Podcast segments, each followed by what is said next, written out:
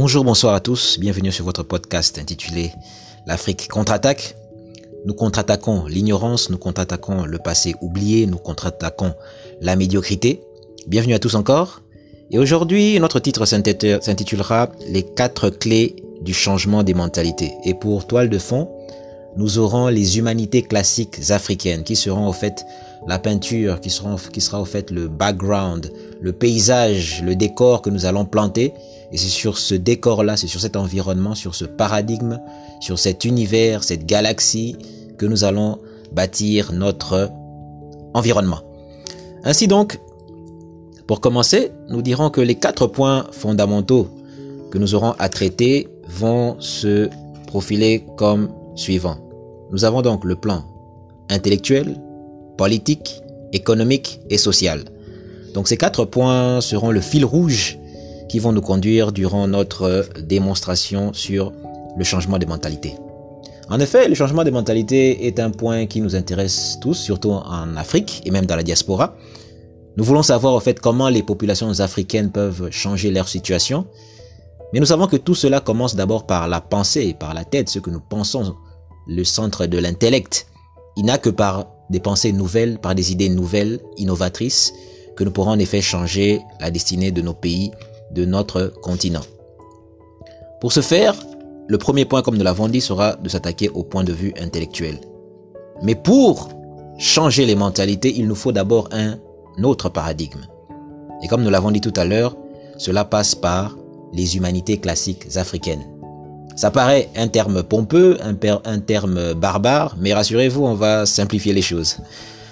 Euh, les humanités classiques africaines, en fait, c'est le savoir le plus ancien des civilisations africaines. Les humanités classiques ne sont pas seulement africaines, elles, ont surtout été euh, popularisées par les humanités classiques gréco-romaines, c'est-à-dire que la civilisation européenne que nous connaissons aujourd'hui a des humanités classiques gréco-romaines ou encore des cultures judéo-chrétiennes. C'est sur ces cultures-là que les civilisations européennes ont bâti leur histoire, ont bâti leurs industries, ont bâti, leur euh, philosophie. Dans le cas de l'Afrique, nous pensons, et beaucoup de chercheurs le savent, que les, humanités classiques africaines ou encore euh, égypto-nubiennes sont celles-là qui doivent être utilisées afin de pouvoir comprendre d'abord l'Afrique et aussi bâtir sur son histoire, sur ce qu'elle est réellement. Alors, nous savons que pour changer les mentalités, eh bien, il faut d'abord s'attaquer à la pensée, il faut d'abord connaître la culture de ce peuple-là. Et les humanités classiques, ce n'est que le savoir le plus ancien d'un peuple, le savoir le plus ancien d'une civilisation. Je sais que, par exemple, la manière la plus facile de définir le savoir, et ça c'est les anciens le disent, c'est ce qu'on l'on retient lorsqu'on a tout oublié. C'est tout simplement ça le savoir. Ce que l'on sait, ce que l'on se remémore, ou ce que l'on connaît, ou ce qui reste lorsqu'on a tout oublié. Et on sait que l'Afrique a oublié pas mal de choses, que l'Afrique est aujourd'hui victime d'une amnésie euh, provoquée parfois par des circonstances de l'histoire dont nous savons tous euh, les origines et les racines, qui font qu'aujourd'hui, l'Afrique a oublié qui elle est, l'Afrique a oublié son histoire. Et le but de ce podcast est d'utiliser l'histoire comme un vecteur pour canaliser au fait les énergies, canaliser les forces, canaliser la sagesse africaine, canaliser la motivation qui permettrait à ses fils et à ses filles de pouvoir aller de l'avant et d'en finir avec le misérabilisme. Alors pour changer les mentalités, car nous voulons être pragmatiques ici, nous avons dit qu'il y a quatre clés pour ce changement. Aussi bien sur le plan intellectuel, sur le plan politique, sur le plan économique et sur le plan social. Mais attaquons-nous d'abord sur le plan intellectuel. Comment changer ces mentalités-là? Nous savons par exemple que il est écrit quelque part que garde ton cœur plus que tout, car de là viennent les sources, de la vie. En Égypte ancienne, par exemple, lorsque les momies étaient, ou les corps étaient momifiés, eh ben, les prêtres ouvraient le, le, le, le, corps, enlevaient tous les, toutes les, les, viscères, mettaient certains organes importants dans des, ce qu'on appelle des vases canopes. Mais curieusement, ils prenaient le cerveau, ils l'enlevaient de la tête et s'en débarrassaient. Ça ne les intéressait pas. Eux, ce qui les intéressait, c'était le cœur et certains autres organes du corps qu'ils mettaient dans des vases et puis ils enterraient leur corps avec ça. Les anciens Égyptiens, bien qu'ils avaient sûrement des idées par rapport au cerveau, car cette civilisation était très avancée, mais pour eux, le plus important, c'était le cœur.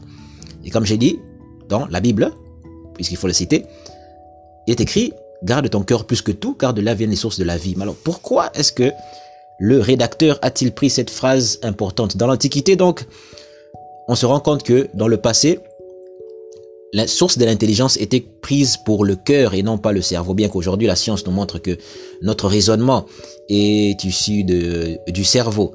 Mais dans, l'ancien temps, ils étaient convaincus que, c'était le cœur, donc ils mettaient en avant le cœur plutôt que le cerveau. Était-ce une erreur? À 100% Eh bien pas tellement, parce que nous avons remarqué que la science nous informe aujourd'hui que bien que oui, notre réflexion intellectuelle est dans nos, neurones, dans notre cerveau, mais il a été aussi découvert que dans notre cœur, il y a une autre sorte de système nerveux. Ce qui fait que c'est ça qui nous a poussé à découvrir, à, à, développer le concept d'intelligence émotionnelle. Car en effet, dans le corps, il y a aussi certaines cellules nerveuses qui sont à peu près indépendantes du cerveau. Il y a un autre système euh, cérébral, si je peux dire, au niveau du cerveau. Il y a certaines cellules, euh, euh, euh, certaines cellules des neurones qui sont au niveau du, du cœur. Donc, et il y a aussi d'autres cellules de ce type-là au niveau des intestins. Voilà pourquoi les gens disent, par exemple, tu, tu dois faire confiance à tes tripes, par exemple. Parce qu'on on a remarqué qu'il y a une sorte de, système nerveux au niveau des, intestins, il y en a au niveau du cœur et évidemment dans le cerveau. Et ce qui a amené des recherches très poussées, bien que c'est encore assez euh, balbutiant ou bourgeonnant, il y a des recherches qui sont très poussées sur les, les transplantations de cœur. je me rappelle, j'ai suivi une émission une fois où il y avait des spécialistes, des médecins qui disaient que il y avait des cas, par exemple, qui avaient été euh, découverts où il y avait des personnes qui avaient eu des transplantations de, de, cœur. Et les personnes, quelque temps après cette transplantation, avaient des pensées différentes. Par exemple, il y avait cette dame qui, après sa transplantation, ne faisait que rêver qu'elle se, qu'elle se noyait. Et elle ne comprenait pas. Et un jour, elle a eu la puce à l'oreille de faire le lien entre d'avant sa transplantation et d'après. Et elle a fait des enquêtes pour chercher à savoir d'où son, d'où, qui était le donneur de son, de son cœur.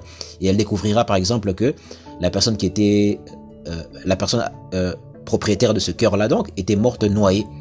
Donc c'est comme si les cellules euh, nerveuses qu'il y a au niveau du cœur avaient gardé cette mémoire de, la mémoire de cette personne. Et elle, ayant reçu ce cœur-là, a commencé à voir les, les mêmes rêves, ou du moins dans ses rêves, elle a commencé à voir une personne se noyer, ou elle-même se noyer.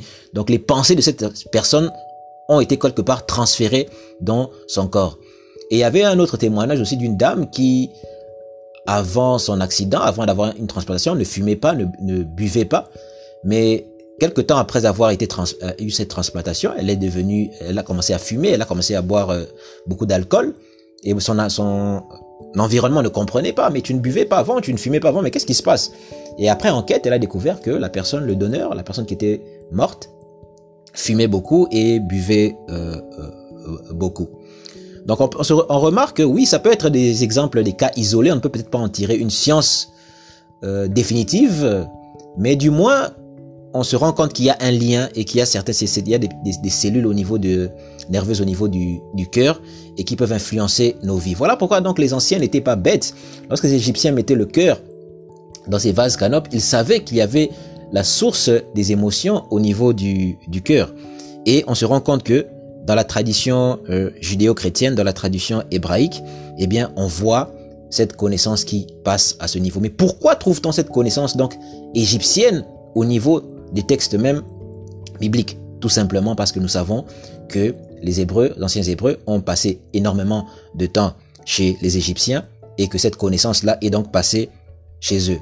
Évidemment, lorsque l'on dira ceci, beaucoup se diront, mais non, ce qu'il y a dans les, écrits bibliques, c'est tout simplement descendu du ciel, c'est des anges, des personnes inspirées par Dieu ou des anges qui sont venus enseigner ces choses. Eh ben, les choses ne sont pas si simples que ça, car nous devons savoir que Abraham, par exemple, est né en Our, en Chaldée.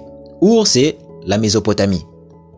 Or, nous savons que il y a un grand savant grec qui s'appelle Diodore de Sicile. Diodore de Sicile est très intéressant car C'est lui, par exemple, qui parle des anciens Éthiopiens disant que l'Égypte ancienne est une colonie des anciens Éthiopiens car c'est eux qui sont qui ont émigré vers le nord de l'Afrique pour créer cette civilisation. Diodore de Sicile le cite. Donc Diodore de Sicile est parmi les savants grecs qui ont témoigné que les anciens Égyptiens étaient noirs et que leur culture venait du fin fond de l'Afrique. Diodore de Sicile encore dit, par exemple, dans son livre, que les anciens, euh, les anciens Éthiopiens, par exemple, quand on dit Éthiopiens, c'est-à-dire euh, les anciens Soudanais, c'est-à-dire les Africains de l'Afrique euh, centrale, donc ceux qui sont excessivement noirs de peau, comme le disait Hérodote, un autre savant grec, eh bien, et, et Diodore de Sicile disait que les Éthiopiens sont les premiers des hommes et les sciences et les preuves en sont évidentes. il disait que c'est eux qui ont appris à, à, à prier Dieu en premier et qui ont transféré la civilisation euh, à l'humanité. Donc Diodore de Sicile est un savant très intéressant sur ces questions-là. Ce monsieur donc nous dit ceci. Il dit les Chaldéens de Babylone étaient des émigrés égyptiens qui avaient appris leur science astronomique des Égyptiens. Ça c'est Diodore de Sicile qui le dit. Je reprends. Les Chaldéens de Babylone étaient des émigrés égyptiens qui avaient appris leur science astronomique des Égyptiens. Donc, notre personnage d'Abraham vient donc d'une population, d'un endroit qui a été au fait euh, peuplé par des Égyptiens, par les colonies égyptiennes qui sont montées jusque-là. Et nous savons par exemple que dans l'ancienne Mésopotamie, ils ont un dieu qu'on appelle suprême, qu'on appelle Anou. Or, ce qui est intéressant, c'est que les premières populations qui émigrent en Égypte, on les appelle des Anous. C'est une population noire qui a été identifiée par le chercheur égyptologue français Émile Amélino, qui défendait bec et ongle que les premières les premiers conquérants de l'Égypte, ceux qui sont établis, étaient une civilisation noire qui venait euh, du fin fond de la de, l'Afrique noire et qui est montée et leur population les on les appelait les Anous. Et il y a des artefacts qui ont été retrouvés, c'est-à-dire des des objets archéologiques montrant par exemple un roi noir qui s'appelait Terra euh. Donc c'est cette population Anou qui est arrivée jusque au niveau de la Mésopotamie, car nous savons que le pays de Canaan, la Palestine, était aussi une colonie euh, africaine, car même dans les, dans les, écrits bibliques, on parle de Couche. Couche, c'est la civilisation couchite, c'est-à-dire les, Nubiens, les Soudanais. On dit que c'est de lui que sort un homme qu'on appelle Nimrod, de son autre nom bien connu en Égypte, Narmer. Et c'est lui qui ira jusqu'au niveau de la Palestine, car on dit que c'est au niveau de Babylone qu'il crée, qu'il va construire la tour de Babel. Donc on a aussi bien les, les anciens euh, chercheurs, comme Diodore de Sicile et autres, aussi bien des écrits comme euh, ceux qui sont bibliques, qui nous montrent bien qu'il y a des populations africaines qui sont parties du sud et qui sont allées jusqu'au niveau du Moyen-Orient pour euh, établir leur culture. Donc, cette démonstration, en fait, était pour euh, parler d'Abraham, car nous disons qu'Abraham est né, est né en Our, en Chaldée. Est-ce que nous disons que Abraham était noir? Nous ne savons pas. Nous ne pouvons aller jusque-là. Mais nous disons que la culture dans laquelle il a évolué est une culture africaine noire qui vient de Zanou. Alors, ce qui est encore intéressant, car notre but ici, dans cette parenthèse que nous avons ouverte, c'est de montrer comment est-ce que les connaissances africaines ont pu euh, être déversées dans des écrits bibliques. Eh bien, c'est tout simplement historique, car même Abraham, lorsque nous prenons son nom, il s'appelle Abraham, mais après il devient Abraham. Nous avons Sarai, qui deviendra Sarah. Pourquoi? Eh bien, Abraham, quand on prend le suffixe ham, qui au fait est le nom de Cham, qui est Cam, qui est le noir biblique dont on parle, bien que nous savons qu'à l'origine déjà les premiers hommes sont et femmes sont noirs, et eh bien Cam, lui, en anglais on dit pas Cam, on dit Ham. Et dans notre langue on peut dire encore Ham ou Him. Et eh bien ce nom renvoie à la multitude. Il renvoie aussi à ce qui est noir, à ce qui est charbonné, parce que Ham, c'est Cam, c'est le, le, même nom. C'est une translittération. Une translittération, c'est la manière dont le nom est, prononcé dans une autre langue. Donc, nous avons Sham en français par exemple, nous avons Ham en anglais ou en, hébreu, et ce suffixe-là est ajouté à son nom. Ce nom renvoie non simplement à la couleur qui peut être noir charbonné, mais aussi par rapport à la multitude. Encore, nous ne disons pas que Abraham était noir, nous n'en savons rien car il n'y a aucune représentation de lui, mais nous voulons juste montrer d'où son nom est venu et tiré et les racines de ce nom-là. Donc, ce nom-là est renvoyé à, la couleur, à la multitude, car Abraham veut dire le père d'une multitude de euh, euh, nations. Mais on se rend compte que c'est le nom le suffixe est lié à celui de Cham. Et plus tard encore, nous verrons que Sarai, par exemple, qui devient Sarah, eh bien le nom Sarah est un nom typiquement égyptien qui a été introduit, si je, ma mémoire ne me joue pas des tours, par le, pharaon qu'on appelle euh, euh Et Djedefre, c'est qui? C'est le fils de celui qu'on appelle Nkouvu. Nkouvu, c'est le pharaon qui a construit la grande pyramide et son fils s'appelait Djedefre. Et quand je dis Djedefre, c'est tout simplement parce que c'est la prononciation euh, euh, européanisée. En réalité, il ne s'appelle pas Djedefre. Comme Kouvu s'appelle pas Koufou, il s'appelle ni il s'appelle Nkouvu. Et Djedefre aussi a une, une, une prononciation certainement euh, beaucoup plus africaine. Et quand nous prononçons frères, apparemment, ça paraît un peu étranger, mais vous savez que par exemple, quand on dit Jerry Jeff en, en, en, en Wolof pour la salutation, eh bien, vous voyez quand même qu'il y a une certaine consonance qui, qui, qui, revient. Mais il y a des recherches qui doivent être faites pour euh, en connaître les véritables origines et la prononciation. Donc, Jedefre est le premier, si ma mémoire ne joue pas de tour, à, à, à commencer le, à introniser le nom de Sarah. Sarah qui signifie fils de Dieu ou même fille de Dieu dans son, dans le cas de la dame dont nous parlons. Donc Sarah introduit euh, le Fils de Dieu. Pourquoi Sarah, nous avons, il nous renvoie au soleil. Hein, ça renvoie au soleil, Dieu Ra. Et Sarah qui est fils, fille, donc la progéniture. Et nous savons que Sarah n'avait pas d'enfant. Et quand elle a eu la promesse d'avoir un, autre enfant, eh bien, elle aussi était destinée à être la mère d'une multitude de euh, nations. Eh bien, nous devons, ce qui est intéressant à savoir, c'est que le nom de Sarah s'écrit par le hiéroglyphe d'un soleil et d'une oie. Une oie ou un canard. Chose très intéressante. Donc le nom de Sarah, en Égypte ancienne, Sarah, le Sarah, parce que Sarah en fait c'est un titre pharaonique. Ce n'est pas un nom que, tout le monde a comme ça, c'est un titre pharaonique, c'est un peu comme prince. Donc Sarah, donc fils de Dieu. Ce nom s'écrit avec un hiéroglyphe d'un soleil et avec une oie ou un canard. Ce qui est intéressant, c'est que dans la, en symbologie, dans l'étude des symboles, l'oie représente ou le canard représente la maternité, représente la plénitude par exemple aussi. Parce que nous savons parce que quand lorsque vous voyez un canard en train de marcher ou une canne, elle a toujours ses petits derrière, en file indienne. Je crois que vous connaissez euh, cette image quand vous êtes près d'un lac ou près d'un ruisseau. Vous voyez les canards en train de marcher, euh, la, la mer est devant et puis les, les cantons sont derrière en train de, la suivre. Donc elle est l'exemple de la, de, la maman, de la mère qui couvre ses enfants. C'est un peu comme la poule aussi. La poule aussi, euh, comme on dit, une mère poule, il y a le titre qu'on dit en français, une mère poule, celle qui pond ses, ses enfants, celle qui pond ses œufs, celle qui les couve. Donc l'oie a cette même fonction-là de mère protectrice. Voilà pourquoi Sarah, étant euh, une matriarche, étant le symbole de celle-là qui sera la mère de plusieurs enfants, eh bien on lui donne le nom de Sarah.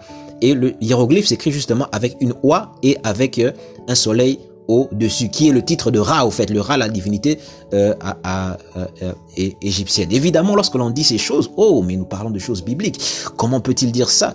Eh bien, les, les, faits sont tout simplement là. Il n'y a pas à paniquer pour ceux qui sont, euh, comment dire, traditionnalistes, mais les faits sont là et nous sommes ici, nous avons dit que nous ne parlerons pas de foi des gens, mais nous parlerons de faits de ce que nous voyons dans les faits, dans ce que nous voyons, ce que la science nous dit. Et c'est dans ça que nous resterons campés. Alors le nom de Sarah justement est, une, est un nom typiquement africain, typiquement égyptien parce qu'il est issu de ce hiéroglyphe-là. C'est un nom typiquement africain. De, la même chose pour le nom de Abraham, ce Ham qu'on rajoute renvoie à la, à la plénitude, renvoie à, à, la, couleur noire aussi de, de, de, de Ham au charbon. Donc euh, on voit cette filiation qui, qui, qui, vient. Et le ce, nom, ce mot de plénitude de, de, de Ham, quand on étudie les langues africaines et la pensée africaine, eh bien c'est ce qui renvoie au fait, à ce que nous, avons déjà parlé, au porc épique, à la plénitude, à la, au fait de rassembler plusieurs euh, épines, plusieurs fanères ensemble afin de pouvoir créer un tout et que cela puisse être euh, l'élément qui va fédérer euh, les choses. Nous en parlerons, nous y reviendrons plus tard, ce n'est pas le sujet d'aujourd'hui. C'était juste une pensée pour nous montrer à quel point ce que nous pouvons lire dans la Bible, car les Hébreux ont passé leur temps en Égypte, et voilà pourquoi quand, vous, quand les, les, les, nous investiguons les récits de l'Ancien Testament, eh bien, nous pouvons voir beaucoup d'origines africaines parce que ces populations ont passé énormément de temps là-bas.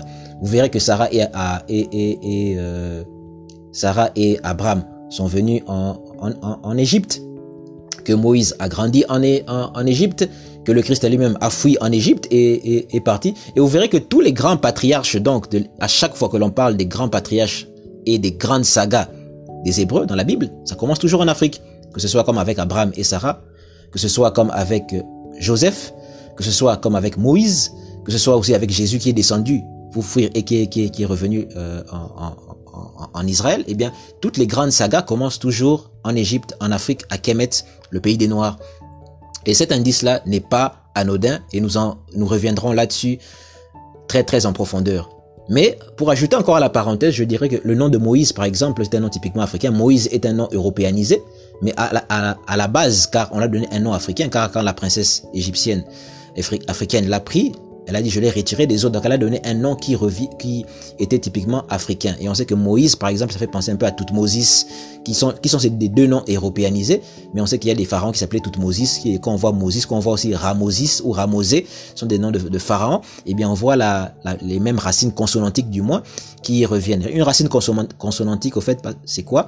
C'est que, euh, dans la langue égyptienne et comme en hébreu, l'hébreu qui vient de l'ancien égyptien aussi, euh, il n'y a pas de voyelles, il n'y a que des, consonnes. Donc on parle de racines consonantiques. Vous pouvez par exemple prendre un nom comme Ramsès, et eh bien vous enlevez toutes les, les, voyelles et vous ne gardez que les consonnes. C'est ça, qu'on va appeler racines consonantiques. Ce sont ces mots-là qu'on va retrouver dans beaucoup de de, de, de, dons égyptiens ou dans, en fait dans la, dans la langue égyptienne. Donc c'est un terme auquel nous devons aussi être familiers ici, car ça reviendra aussi euh, souvent. Donc nous parlons des noms, de, des noms africains que l'on peut trouver dans la culture euh, biblique. Tout cela, en fait, c'est une grande parenthèse que nous avons ouvert au fait parce que nous parlions de de, ce qu'il y a, des points, euh, des, relations africaines qu'il y a eu dans la Bible, car nous avons commencé par le fait qu'on disait que dans la Bible, on dit par exemple que garde ton cœur plus que tout, car de là vient les sources de la, de, de la vie, et qu'on s'est rendu compte que l'importance du cœur était déjà étudiée dans l'ancienne Égypte, de sorte que même pour eux, quand on passait dans l'après-vie, eh bien, c'était le cœur que l'on pesait face à une plume. Donc, notre cœur, le siège des émotions,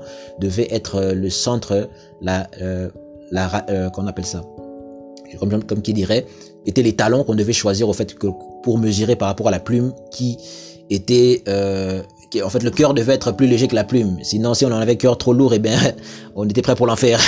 Donc, cette pensée-là, eh bien, elle était dans les anciens. Et voilà pourquoi le script biblique le, le retranscrit. je vais vous montrer que ça venait de, l'Égypte. Et comment est-ce que euh, cette pensée arrive dans, la culture euh, biblique? Eh bien, c'est parce que ces populations ont passé énormément de temps en Afrique et ces choses étaient déjà euh, discutées. Donc voilà pourquoi nous parlons de, ces aspects-là.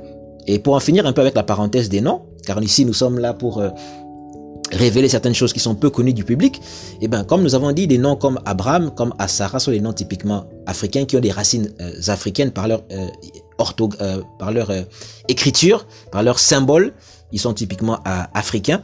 Et ensuite, le but ici n'est pas de s'approprier, on, dirait, nous dirait qu'on veut s'approprier la culture des autres, non, c'est étudier les origines, car ces, ces, ces personnes ont, du moins ces personnes qui sont décrites là, ont évolué d'après les écrits dans ce bassin-là, et il est tout à fait illogique qu'il n'y ait pas eu d'influence. Évidemment, nous parlerons, étant que nous sommes dans un domaine ici, qui est d'ordre de la foi, mais il y a aussi un domaine scientifique, historique, c'est-à-dire que nous pouvons étudier les origines des choses et puis nous pouvons comprendre les choses. Et ne pas simplement se dire, oh, mais bon, ok, si c'est Dieu qui a donné ça, ça veut dire que c'était hors de ce système-là. Eh bien, nous nous rendons compte que le nom de Sarah est typiquement égyptien et on peut le voir dans les hiéroglyphes. Et la coïncidence serait assez étrange. Nous continuons. Nous, nous parlions donc de la parenthèse des noms et que je vais finir très rapidement ici. Nous, parlions du nom d'Abraham, du nom de Sarah, du nom de, euh, du nom de, Moïse, tous des noms africains. Mais il y a aussi un nom très intéressant, et bien c'est le nom de Jésus qui s'appelle en fait Yeshua. Et Yeshua, nous savons que la, euh, la racine ou les, les origines du mot viennent de Josué, Yoshua, euh, Yoshua aussi. Donc le nom de Jésus est lié à celui de Josué, Yeshua, Yoshua.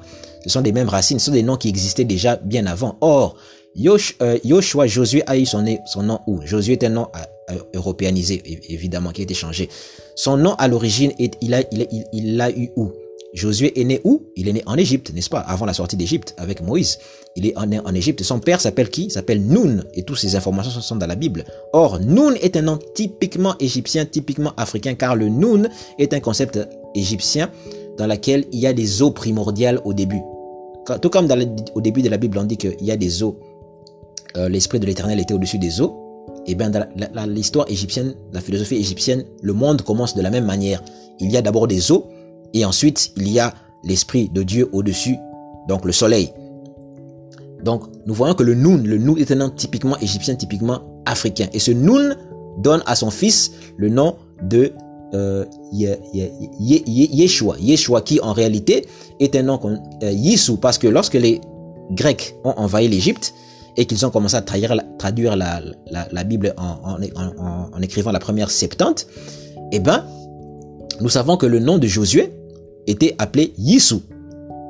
Yissou, et nous, dans les langues africaines, on appelle Jésus Yessou. Donc le nom de Josué, qui a donné Jésus, ce nom de Josué est appelé à, la base Yissou. Or, chose intéressante, c'est que ce nom de Yissou, donc Josué, était un nom qui était déjà connu et commun en Égypte. Pourquoi? Parce que c'est le nom tout simplement du grand personnage qu'on appelle Osiris. Osiris, c'est le nom européanisé. Mais en réalité, on peut l'appeler soit Osaré, soit on peut l'appeler Yissou.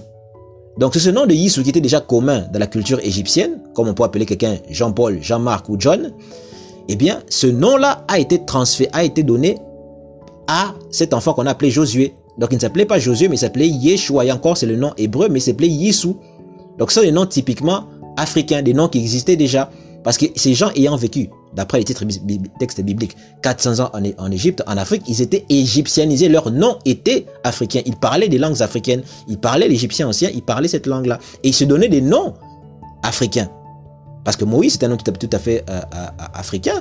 Euh, même Myriam, Noun, Josué, Yissou. Donc, les prêtres qui étaient, ou les intellectuels qui avaient écrit la Septante, lorsqu'on parlait de Josué dans les textes, on parlait de Yissou. Et ce nom-là a influencé Josué et le nom qu'on a donné à Jésus. Et, et donc, voilà pourquoi nous aussi, quand on africanise le nom de Jésus, on sait que c'est Yessou. Donc c'est le même nom qui revient. Donc c'est la même culture qui est passée. Nous y reviendrons, c'est très vaste, nous y reviendrons avec euh, beaucoup de technicité. Là, je ne vais pas entrer en profondeur parce que sinon ça ira très loin, on va dévier largement du sujet. Mais nous, je tiens à rappeler qu'on reste toujours dans la sphère. Le titre c'est les quatre clés des changements des mentalités. Et la première clé, c'est d'abord le mental, c'est l'intellectuel. Et nous avons dit que la toile de fond ici, c'est le paradigme africain, c'est les humanités classiques africaines. Les humanités classiques, c'est quoi? C'est le savoir le plus ancien d'une population, c'est le savoir le plus ancien d'un peuple ou d'une civilisation. Et en l'occurrence, l'Afrique, donc le savoir le plus ancien de l'Afrique. Il serait ridicule de notre part de parler de ces anciennes connaissances sans donner des exemples concrets de comment est-ce que notre intelligence a été développée de ce que nous avons accompli, de ce que nous avons été, euh, de ce que nous avons euh, produit dans l'humanité. Donc ce dont nous parlons ici, au fait, ce sont les humanités classiques africaines. C'est le savoir le plus ancien qu'il y a de l'Afrique, et c'est ça qui est transposé au niveau même de certains écrits bibliques, car ces personnages ont vécu dans ces pays-là. C'est tout à fait normal, c'est tout à fait naturel. Par exemple, je me rappelle en prenant mes cours, des cours d'anglais il y a longtemps, on nous disait que 60 à 40% de la langue française ou de la langue anglaise, pardon, a des mots français. Ça, c'est mon prof d'anglais qui me le disait, une américaine.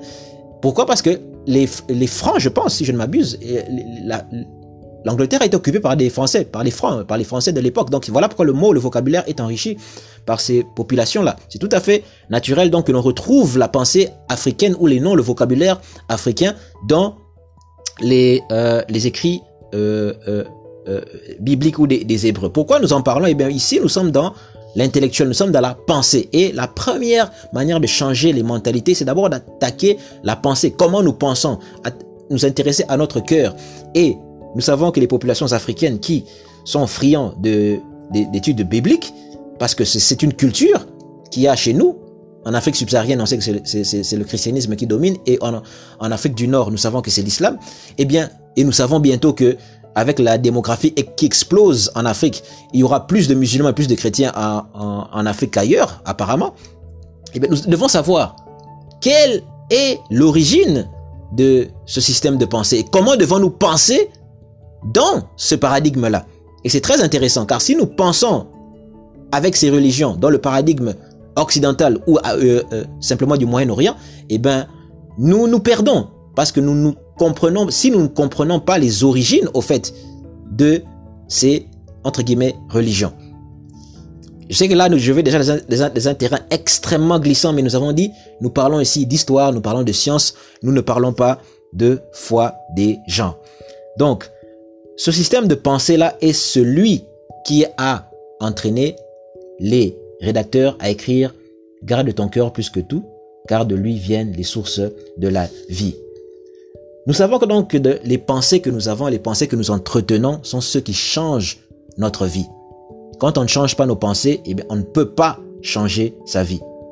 Dans les civilisations occidentales comme en Amérique, ce qui a fait que l'Américain devienne l'homme pragmatique qu'il est aujourd'hui, c'est non simplement par les racines judéo-chrétiennes qu'ils ont, qu'ils utilisent du moins, c'est ce qu'on pourrait dire, car nous savons qu'à la Renaissance, une grande campagne de changement a été faite, d'occidentalisation a été faite au niveau des écrits bibliques, au niveau de l'art pendant la Renaissance.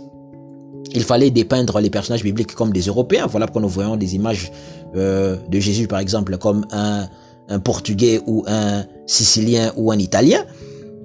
Cela a euh, facilité les populations à accepter, car ils voyaient que ces personnages qui étaient du reste du Moyen-Orient, des Sémites, qui n'étaient pas du tout, qui ne ressemblaient pas du tout à ça, ça leur a permis d'accepter ces choses de plus facilement. Danger maintenant aussi en Afrique, parce qu'on dirait que il y aurait un mouvement africain qui essaierait maintenant de, de noircir l'histoire, de noircir les, les, les, écrits ou de noircir l'histoire afin de pouvoir s'accaparer de l'histoire des autres. Ce qui n'est pas notre cas ici, ce qui n'est pas vrai. Peut-être qu'il y en a, il y a certains qui, qui, qui le font avec un certain mouvement, ça les regarde, mais ici nous sommes dans l'histoire, nous sommes dans l'histoire, nous sommes dans la science, nous voulons voir les racines des choses. Nous voulons voir ce que les écrits disent, ce que les chercheurs euh, disent. Non pas, non pas dans le but de noircir l'histoire, mais de dire quelle est l'histoire, quelle est la vérité. Voilà pourquoi nous amenons des faits scientifiques, nous, nous amenons ce que les anciens ont dit, ce que les hiéroglyphes disent, ce que l'art dit, ce que l'histoire dit, afin de pouvoir y voir plus clair dans cette affaire. Car nous avons dit que l'Afrique est victime d'une euh, campagne de diabolisation et surtout aussi d'amnésie. Nous avons oublié notre histoire, nous avons oublié qui nous sommes. il faut chercher dans l'histoire afin de pouvoir savoir qui nous sommes en réalité. Donc, nous disions, je rétropédale, on disait que la pensée occidentale américaine, par exemple, a été développée par des personnes, des philosophes comme William James, qui a mis l'accent sur la pensée, qu'il faut changer nos pensées afin de pouvoir changer notre vie. Il y a encore d'autres euh, penseurs euh, ou philosophes pragmatiques comme Napoleon Hill ou comme Dale Carnegie, qui a écrit par exemple Comment se faire des amis. Napoleon Hill a écrit, a écrit un livre Think and, Grow Rich, donc comment changer, comment devenir riche en, changeant ses pensées. Car ces personnes ont développé justement des écrits, des pensées pour nous dire que c'est lorsque nous changeons ce qui est, ce qui est dans notre cerveau, ce que quand nous changeons nos pensées, eh bien nous pouvons changer notre vie. Évidemment, il y a eu des déviations par rapport à ce courant de pensée-là, des déviations matérialistes, des, des, déviations euh, qui amènent les, les, gens à entretenir des, des, une économie basée réellement sur, euh, uniquement sur, sur, sur, le matériel. Il y a des dérives dans, dans, dans, dans toute idéologie, dans toute pensée. Mais du moins, William James, Napoleon Hill et Dale Carnegie sont des personnes qui ont contribué au fait de convaincre les gens que oui, il faut changer leur, vos pensées. Quand vous changez vos pensées, vous pouvez aussi changer votre vie. Car si quand on est concentré sur la pauvreté, eh bien on restera pauvre. Mais quand on essaye de changer ses pensées, de se concentrer sur le positif, on peut aller de, l'avant. Comme nous l'avons dit, il y a toujours des dangers avec la pensée positive qui a aussi ses, qui a aussi le revers de la médaille. Mais du moins, nous pouvons voir que lorsque les écrits disent que fais attention à ce que tu penses, car de là viennent les sources de la, de la vie. Car il y a deux versions. Dans une version, on dit garde ton cœur plus que tout, de là viennent les sources de la vie. Ça, c'est la version de Louis II.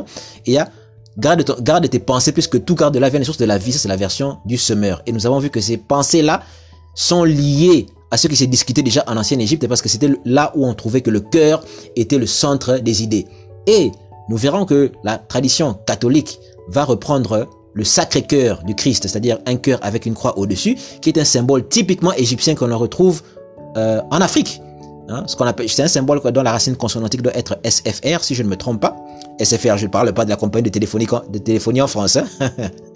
Donc, il y a le symbole du sacré cœur existe déjà en Égypte. On a un cœur avec une croix dessus qui est un symbole d'un personnage qu'on parlera beaucoup ici, Osiris. Donc, vous voyez que beaucoup de choses, de pensées, de corps de pensée que nous avons que nous côtoyons maintenant, que nous connaissons, eh ben, les racines sont africaines et nous sommes contents d'aujourd'hui de nous dire que la modernité, oui, c'est de s'habiller en costard cravate, c'est de lire Napoleon Hill, c'est de lire William James. On est cultivé lorsqu'on pense à ces choses. Mais lorsqu'on va dans les racines de ces choses, eh ben, on voit que c'est l'Afrique. Et c'est intéressant que nous, voilà pourquoi nous devons avoir notre propre paradigme, notre propre manière de voir les choses. Donc nous disions que William James, Napoleon Hill et Dale Carnegie ont eu à parler de, de, de, de, ces choses et que ces pensées, ces concepts qu'ils pensaient venir euh, souvent de la Grèce antique, parce que ces ouvrages, lorsque vous les lisez, vous verrez beaucoup de, dans les livres de développement personnel, vous verrez beaucoup de, de figures antiques grecques, car c'est de là que l'on pense que la civilisation a commencé, du moins sur le plan de vie intellectuel. Eh bien, il y a beaucoup d'écrits grecs que l'on voit dans ces ouvrages de ces auteurs, qu'ils euh, citent beaucoup ces gens. Mais nous savons aussi que nous connaissons les origines de la, de, de, de la Grèce. Il y a, par exemple, un, chercheur qui a écrit euh, Saint Clément d'Alexandrie, qui disait par exemple que il faudrait qu'un livre de 1000 pages ne suffirait pas pour euh, expliquer les différents emprunts que mes compatriotes ont fait de l'Égypte. Et nous savons aussi qu'il y a un chercheur Charles Dupuis sur l'origine des Athéniens qui a écrit Je savais qu'Athènes était une colonie d'Égypte et que c'était là que les philosophes grecs avaient puisé toutes leurs connaissances astronomiques. J'en ai donc conçu que c'était en ce pays d'Égypte que je devais chercher. En effet, c'est ce que cet auteur Charles Dupuis dit sur le peuplement euh, d'Athènes, que c'était une colonie de l'Égypte, et c'est bien connu. Et dans un autre podcast, j'ai parlé de de, de, de, la sœur du frère de sorry, sorry de, de, la de, de la sœur d'un d'un d'un émigré phénicien qui était parti offrir les, les, lettres éthiopiennes ou l'écriture aux, aux, Grecs. Et ce monsieur va en fait créer une ville euh, qui s'appellera Thèbes en Grèce. Or Thèbes existe en, en Égypte. Thèbes a d'abord été créé en Égypte. Ensuite, une autre Thèbes a été créée en, en, Grèce. Donc maintenant, les chercheurs sont très avancés et savent très bien que la, la, Grèce antique était une colonie égyptienne et que beaucoup des Grecs sont venus étudier chez les Égyptiens, comme Pythagore, comme Thalès et autres. De nombreux Égyptiens ont étudié, pardon, de Grecs ont étudié chez les, Égyptiens. C'est maintenant très très bien documenté et très euh, connu. Et nous savons maintenant qu'il y a même une étude qui a été faite récemment sur euh, le peuplement de, la Grèce et sur les origines des Grecs. Et l'étude d'ADN des Grecs a révélé qu'ils étaient très très proches des Africains. Il y a une étude comme ça, si vous cherchez online, vous verrez cette étude qui montre les origines des Grecs. Y qu'ils ont beaucoup de liens, que leur allèle dans leur gène, qu'ils ont beaucoup de liens avec euh, l'Afrique subsaharienne ou du moins l'Afrique du, du, Sahara.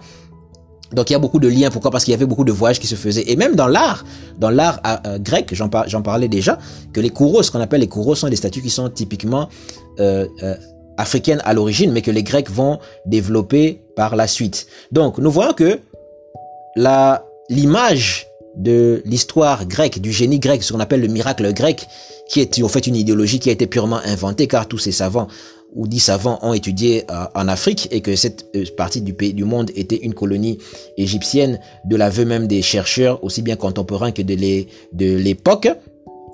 Nous savons maintenant que des citations comme la raison est hélène et l'émotion est nègre sont étaient des pensées biaisées de notre cher euh, ami ou euh, figure emblématique euh, Léopold Sédar Senghor, il était biaisé parce qu'il a évolué dans un paradigme euh, typiquement européen, donc il ne connaissait pas les racines africaines de la, de la civilisation grecque, bien expliqué aussi dans un livre de Martin Bernal qu'on appelle Black Athena.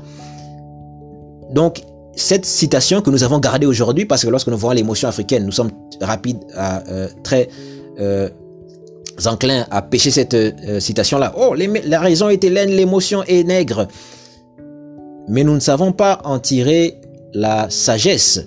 Car lorsqu'on parle d'émotions, nous avons parlé de cœur tout à l'heure, centre des émotions, siège des émotions d'après les anciens Égyptiens. Eh bien, les, les chercheurs maintenant euh, se focalise plus maintenant sur la, sur la notion de quotient émotionnel. Car pendant longtemps, nous avons vécu sur la dictature du quotient intellectuel. Donc, ce que nous voudrons associer à la raison grecque. Ce qui, or, la raison dite grecque est, une, est un ensemble de connaissances qu'ils ont hérité eux-mêmes des anciens Égyptiens, car ils sont venus étudier massivement en Égypte, que ce soit la philosophie. Comme le dit le professeur Théophile Obenga, le mot philosophie est un mot obscur parce que le mot Sophie, là, on ne sait pas d'où, Sophia, il n'est pas euh, euh, euh, grec. Il ressemble plutôt à un mot d'origine égyptienne. Il est évident que nous avons dit que les Grecs, par exemple, dans l'art, ont commencé avec des kouros à imiter servilement l'art égyptien, mais après, ils ont changé et ça s'est différencié et ça est devenu typiquement un art grec. Voilà pourquoi, oui, l'écriture leur a été apportée par un homme phénicien, par un Africain. Les Phéniciens, je rappelle, ce sont les Cananéens. Les Cananéens, je rappelle, sont des, sont d'origine africaine, car même dans, la nomenclature biblique, dans la table des nations, on dit Cam donne a pour fils Canaan. Donc, c'est d'anciens Palestiniens. Donc, à l'origine, les anciens Cananéens palestiniens, Phéniciens, étaient noirs, mais qui sont devenus, qui, se sont blanchis avec les différentes conquêtes et migrations qui, qui se sont euh, passées dans ces régions-là. Euh, Donc, nous ne voulons pas aussi être ici dans une pure idéologie dans le sens où, où on dirait que voilà tous les Hébreux sont noirs à, la base. Non, euh, dans les temps anciens il y avait des noirs là-bas, mais, qui, mais le, le, le, phénotype a changé euh, assez euh, rapidement. Encore, le mot rapidement est très relatif. Nous parlons de civilisation qui a des milliers et des milliers d'années. Car nous savons que lorsque, par exemple, les Hébreux entrent en Égypte avec la sous la douzième dynastie, dans le temple, par exemple, d'un pharaon, d'un noble, sur la 12e dynastie, on montre très bien qu'ils sont déjà des populations très métissées qui entrent en Égypte. Dès la 12e dynastie, nous avons des traces de d'émigration euh, massive de sémites qui entrent. Et lorsqu'on regarde ces sémites, oui, il y en a qui ont la, peau très bronzée, mais il y en a aussi qui sont assez déjà comme euh, des sémites que l'on peut que l'on connaît maintenant. Donc euh, dire que tous les Hébreux sont noirs, tous les sémites sont noirs, ce n'est pas la vérité. C'est un peuple qui, est très métissé, très métissé. La réalité de l'époque n'est pas la réalité aussi d'aujourd'hui. Il y avait beaucoup de métissage déjà euh, à, l'époque. Quand, précisément le, métissage a commencé, c'est difficile à, dire, mais nous savons qu'il y avait des populations qui déjà, il y avait beaucoup de mélange entre les populations d'Égypte et du Moyen-Orient. Et ceux qui venaient du sud, qui étaient beaucoup plus euh, euh, caucasiens ou blancs et sont descendus au fil des années. Il y a eu des mélanges avec des populations et c'est comme ça que la que le euh, la géographie du moins les phénotypes se sont différenciés avec le temps dans ces régions du monde. Donc nous parlions de quotient émotionnel, de quotient intellectuel. Nous disions que le quotient intellectuel que nous avons associé simplement à la raison, à la, Grèce, bien que le quotient intellectuel est quelque chose de natif, hein, euh, quelque chose avec lequel nous naissons.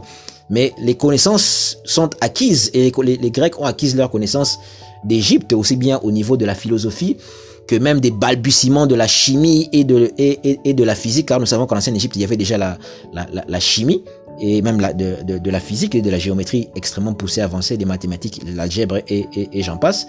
Eh bien, ce quotient intellectuel que nous avons pris comme le seul indicateur de la réussite et de l'intelligence est maintenant contrebalancé à ce, maintenant par le quotient émotionnel.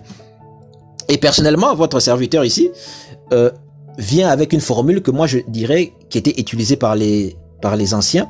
Je dirais plutôt que le changement de mentalité ou le concept intellectuel que nous devons avoir. Comme nous ne sommes pas simplement ici pour euh, parler de ce que les autres ont fait, mais nous, nous, nous, innovons aussi parce que nous disons, eh bien moi je, moi je dis que notre système de pensée est plutôt comme celui-ci. C'est le quotient émotionnel supérieur ou égal au quotient intellectuel. Donc si vous pouvez écrire ça sur un papier, quotient émotionnel supérieur ou égal en quotient intellectuel. On va pas faire des inéquations ici comme euh, à l'école, mais moi j'appelle ça, c'est moi ce que j'appelle l'inéquation mentale. J'appelle ça une inéquation mentale. Donc on a le quotient émotionnel qui est supérieur ou égal au quotient intellectuel. C'est-à-dire que nous devons avoir les deux. Nous devons avoir aussi bien la raison et nous devons avoir aussi l'intelligence émotionnelle. Donc nous devons avoir un quotient intellectuel. Oui, c'est important. Du quotient émotionnel. Et quotient intellectuel ne veut pas dire que l'on sait forcément tout. C'est une capacité. C'est un potentiel qu'il faut remplir. Donc je pense ça comme un récipient que nous devons remplir car nous devons nous armer, comme disait Cheikh Anta nous devons nous armer de science jusqu'aux dents. Donc, de l'autre côté de l'équation, nous devons avoir, nous devons nous armer de sciences jusqu'aux dents. C'est très important et surtout de connaissances africaines, c'est-à-dire les humanités classiques africaines, notre potentiel, notre, notre, notre histoire. Mais nous devons aussi contrebalancer ça par le quotient émotionnel et le quotient émotionnel est supérieur ou égal au quotient intellectuel. Et quand on parle de quotient émotionnel, on parle surtout d'intelligence émotionnelle, c'est-à-dire la capacité de pouvoir se mettre à la place de l'autre, c'est-à-dire connaître le jeu social, connaître comment les gens se comportent. Car on dit souvent que le secret du succès, c'est pas simplement d'avoir des diplômes ou un, tout un tas de connaissances, mais c'est aussi de savoir se comporter dans la société. C'est de connaître le jeu social. C'est de savoir comment les autres pensent et de savoir ce que les autres veulent. Et voilà pourquoi, par exemple, un livre comme celui de Dal Carnegie, dont nous parlerons aussi bientôt ici, Comment se faire des amis, et c'est un jeu d'intelligence émotionnelle de savoir comment les gens se comportent. Ou encore, il y a le livre de Robert Greene qui s'intitule la, la, loi de les lois de la nature humaine parle aussi de, de, de, de, de ces aspects-là. Donc, quelles sont les lois de la nature humaine? Et il faut les connaître. Et très souvent, nous, lorsque nous allons à l'école, à l'université, c'est simplement pour apprendre des choses, des, des, choses techniques. Donc, pour remplir notre quotient intellectuel. Mais qu'en est-il de notre quotient émotionnel? Et ce qui est intéressant avec l'histoire africaine, c'est qu'il remplit non simplement notre quotient intellectuel de savoir technique, de ce qui s'est passé, mais surtout c'est de savoir émotionnel, du quotient émotionnel, ça veut dire de l'intelligence, où nous savons par exemple que en fait les populations africaines parlent tous la même langue, qu'il y a des interconnexions entre nos langues, qu'à la base nous en parlions une, mais qu'après ça s'est séparé. Voilà pourquoi le récit de la tour de Babel, qui est fait sous le pharaon Narmer, Couchite, donc soudanais, de la région des Grands Lacs, c'est sous lui qu'il y a la diversité des langues. C'est sous lui que naît le récit de la tour de Babel, c'est-à-dire où les langues sont dispersées. Tout simplement parce que toutes les langues peuvent être liées aux langues africaines. Et je me rappelle qu'il y avait une étude qui avait été faite sur l'origine des langues. Et eh bien, on avait remarqué que les langues euh, les langues des, des, Bushmen, les langues africaines, et eh bien, étaient l'origine, étaient l'ancêtre de toutes les, langues. Donc, vous voyez que ce qu'on peut lire comme récit biblique ou allégorique, eh bien, ont des racines scientifiques que nous pouvons euh, trouver. Et nous sommes ici pour parler de ces choses. Encore une fois, nous ne parlons pas de foi, nous parlons ici de, science et d'histoire.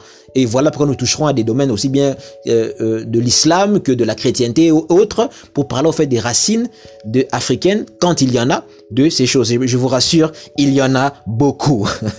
donc nous parlons donc des quotient émotionnel qui doit être supérieur ou égal au quotient intellectuel, eh bien, c'est le mental dans lequel les anciens Égyptiens étaient, c'est le mental dans lequel les intellectuels étaient, et c'est le, c'est le fait ça qui est le mental dans, lequel ceux qui réussissent euh, euh, euh, se baignent. Donc c'est ce mental-là, c'est cette formule-là que nous devons utiliser et qui doit être au fait le sujet de nos études, de nos systèmes éducatifs. Donc quotient émotionnel supérieur égal au quotient intellectuel. Nous devons avoir les deux afin de pouvoir avancer. Il y a par exemple un livre très intéressant parce qu'ici nous sommes en train de parler de histoire africaine, mais tant que nous ne changerons pas nos mentalités, et nous sommes ici pour explorer ces quatre clés-là, tant que nous ne saurons pas comment capitaliser cette histoire africaine pour pouvoir créer des richesses, eh bien ça ne servira à rien. Nous serons simplement ici en train de nous glorifier de ce que le passé a à, a à nous offrir ou à nous montre, mais nous ne ferons absolument rien. Tant que nous ne mettrons pas de l'action, tant que nous ne gagnerons pas de l'argent, c'est-à-dire que nous sommes enrichis par cette connaissance. Et nous allons au dehors pour créer des choses, construire des choses, nous tenir la main dans la main et réellement créer des édifices que nous pourrons léguer à nos enfants et aux générations futures, non pas simplement pour nous dire que nous sommes noirs et que nous sommes plus forts que les autres, mais pour dire que le racisme ou le, euh, le tribalisme, c'est une ineptie et nous devons arrêter ces choses, nous devons construire ensemble. Si nous n'avons pas ces témoignages-là, eh ben, nous continuerons toujours à nous faire la guerre, à nous entretuer et à nous détruire. Donc, ce podcast, nous le disons encore, c'est une contre-attaque face à l'ignorance et non pas une contre-attaque contre d'autres, contre d'autres peuples, contre une contre-attaque contre d'autres personnes, mais c'est une contre-attaque contre l'ignorance, l'ignorance. Et ici, nous voulons donc être des créateurs de richesses. Nous voulons être des créateurs de richesses de l'esprit. C'est ça le but de ce podcast. Nous voulons être des créateurs de richesses de l'esprit et c'est une communauté que nous voulons connaître. Je ne le ferai pas par moi-même, mais nous le ferons ensemble par la communauté que nous voulons construire. Donc, être des créateurs de richesses de l'esprit, c'est ce que nous voulons faire, c'est ça notre leitmotiv. Et nous parlerons donc d'un livre très intéressant ici, qui a été écrit par un Américain qui s'appelle Stephen, Stephen K, Scott ou Stephen Scott.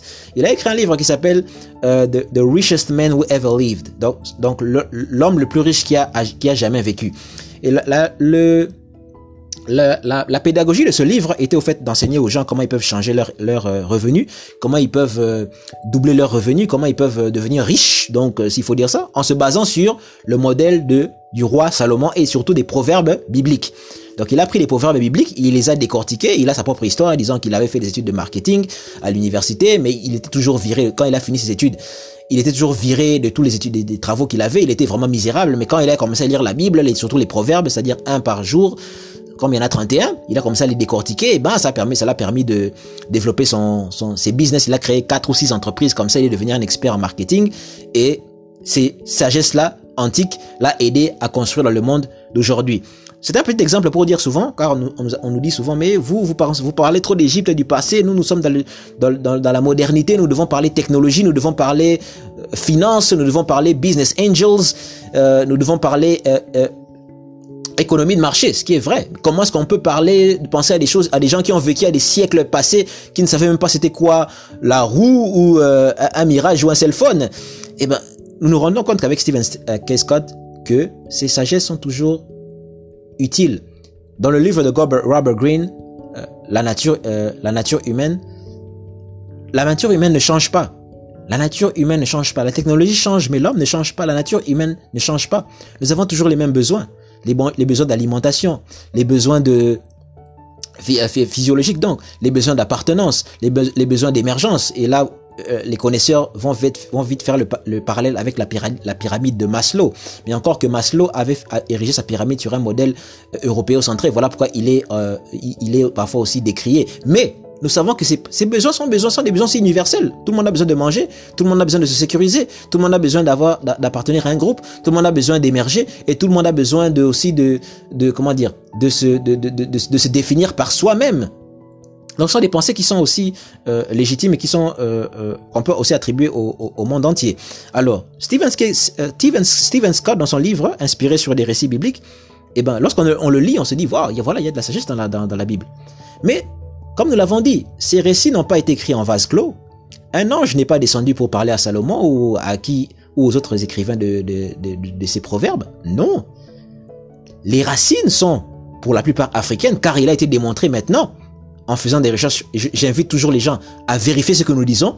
Ne prenez pas ce que nous disons pour parole d'évangile.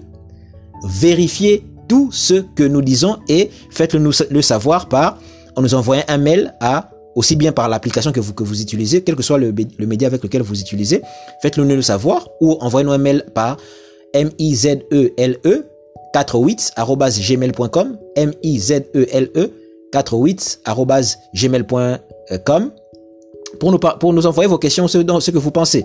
Eh bien, beaucoup de proverbes que ce monsieur Stevens K. Scott a utilisé pour construire ses business et écrire ses livres, la majorité des proverbes dits bibliques sont des proverbes typiquement égyptiens africains. Ce sont des copier-coller. Je sais que ce que je dis peut choquer, mais ce sont des copier-coller parce que le sage égyptien africain donc qu'on appelle Amenemopé, il y a beaucoup de ses écrits qui se retrouvent dans les écrits bibliques, dans les proverbes ou encore Ptahotep. Ce sont des copier-coller, ce sont les mêmes textes que l'on retrouve euh, en Égypte ancienne, les mêmes sagesses que l'on retrouve dans les, dans les écrits euh, euh, de, des proverbes de Salomon. Pourquoi? Car on sait très bien que ce peuple a passé du temps en, Égypte et on dit que ce roi aurait épousé une, princesse égyptienne.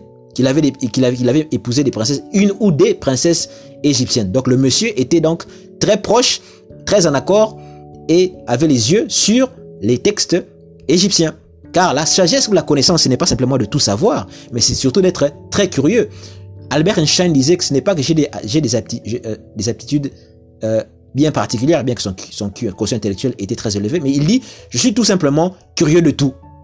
Thomas Edison, qui a inventé, qui avait plus de 1000 brevets, et nous savons que Thomas Edison, le, brevet de l'ampoule, a été, euh, l'ampoule électrique à filament de carbone a été inventé par un noir qui s'appelait Lewis Omar Ward Latimer qui travaille chez lui. Toutes les inventions ne sont pas d'Edison. Beaucoup, il se s'est attribué beaucoup de choses il y a beaucoup de gens qui travaillaient chez lui et beaucoup de, brevets, il, se les a attribués. C'était un homme qui était extrêmement curieux. Voilà pourquoi lorsqu'il faisait son... Euh, lorsqu'il recrutait des gens, par exemple, parmi le texte, les, questions qu'il posait aux gens, il posait beaucoup de questions de culture générale. Par exemple, quel est l'État qui produit le plus de farine aux États-Unis? Il posait beaucoup de questions. Il ne posait pas simplement des questions techniques pour engager ses ingénieurs, mais il, posait beaucoup de questions de culture générale. Et ça pouvait déconcerter les gens qui s'attendaient à, des questions typiquement d'ingénierie. Mais il posait des questions d'histoire, des questions de géographie. Pourquoi? Parce qu'il voulait, il voulait s'assurer que les hommes étaient, que ces travailleurs étaient curieux de tout. Donc la curiosité, c'est ça qui nous amène à être justement euh, euh, euh, au contact de différentes idées et de les mettre ensemble. Et c'est ça la créativité, c'est mettre deux idées opposées ensemble afin de pouvoir créer une un nouveau service, un nouveau produit. C'est ça, au fait, le, le, le, la, la, clé de l'innovation. Et c'est ce que des gens comme Thomas Edison faisaient à, l'époque. Et donc, notre ami Salomon a fait la même chose. Curieux de tout, comme un Einstein, curieux de tout, comme un Edison. Eh bien, il était curieux de ce que les Égyptiens avaient fait avant parce que il est tout à fait curieux de se dire, de voir la grande pyramide, s'il s'est rendu là-bas et de dire, oh, ben, ces gens étaient super intelligents, mais quelle sagesse ils ont Et voilà pourquoi les textes sont recopiés là-bas. Ça va étonner beaucoup de gens, ça va choquer beaucoup de gens, mais c'est la réalité. Les textes d'Amenemopé, de Ptahotep, beaucoup de textes sont des copier-coller qu'on a mis, qu'on retrouve aussi dans la Bible par les scribes qui les ont écrits.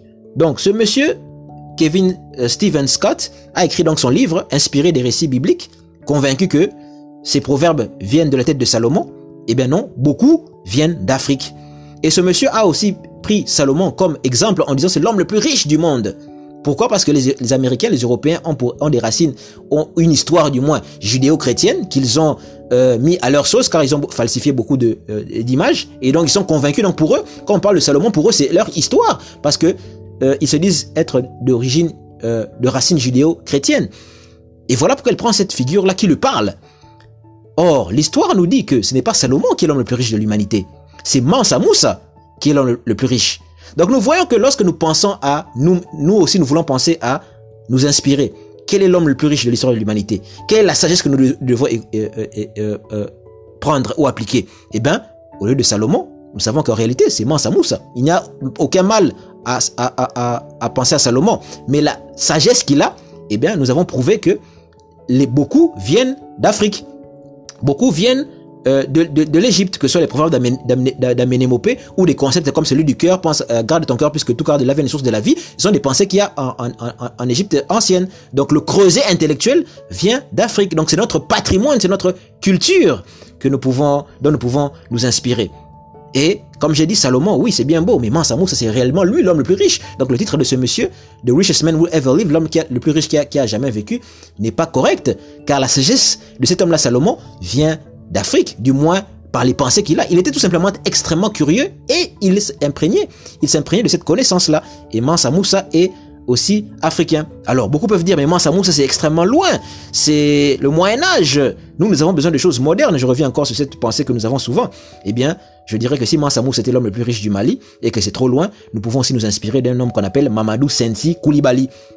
Mamadou Sensi Koulibaly est actuellement l'homme le plus riche du Mali, un entrepreneur très euh, intelligent, qui a euh, qui est qui est aussi chef du patronat, donc le, chef du, du, conseil des entrepreneurs au Mali.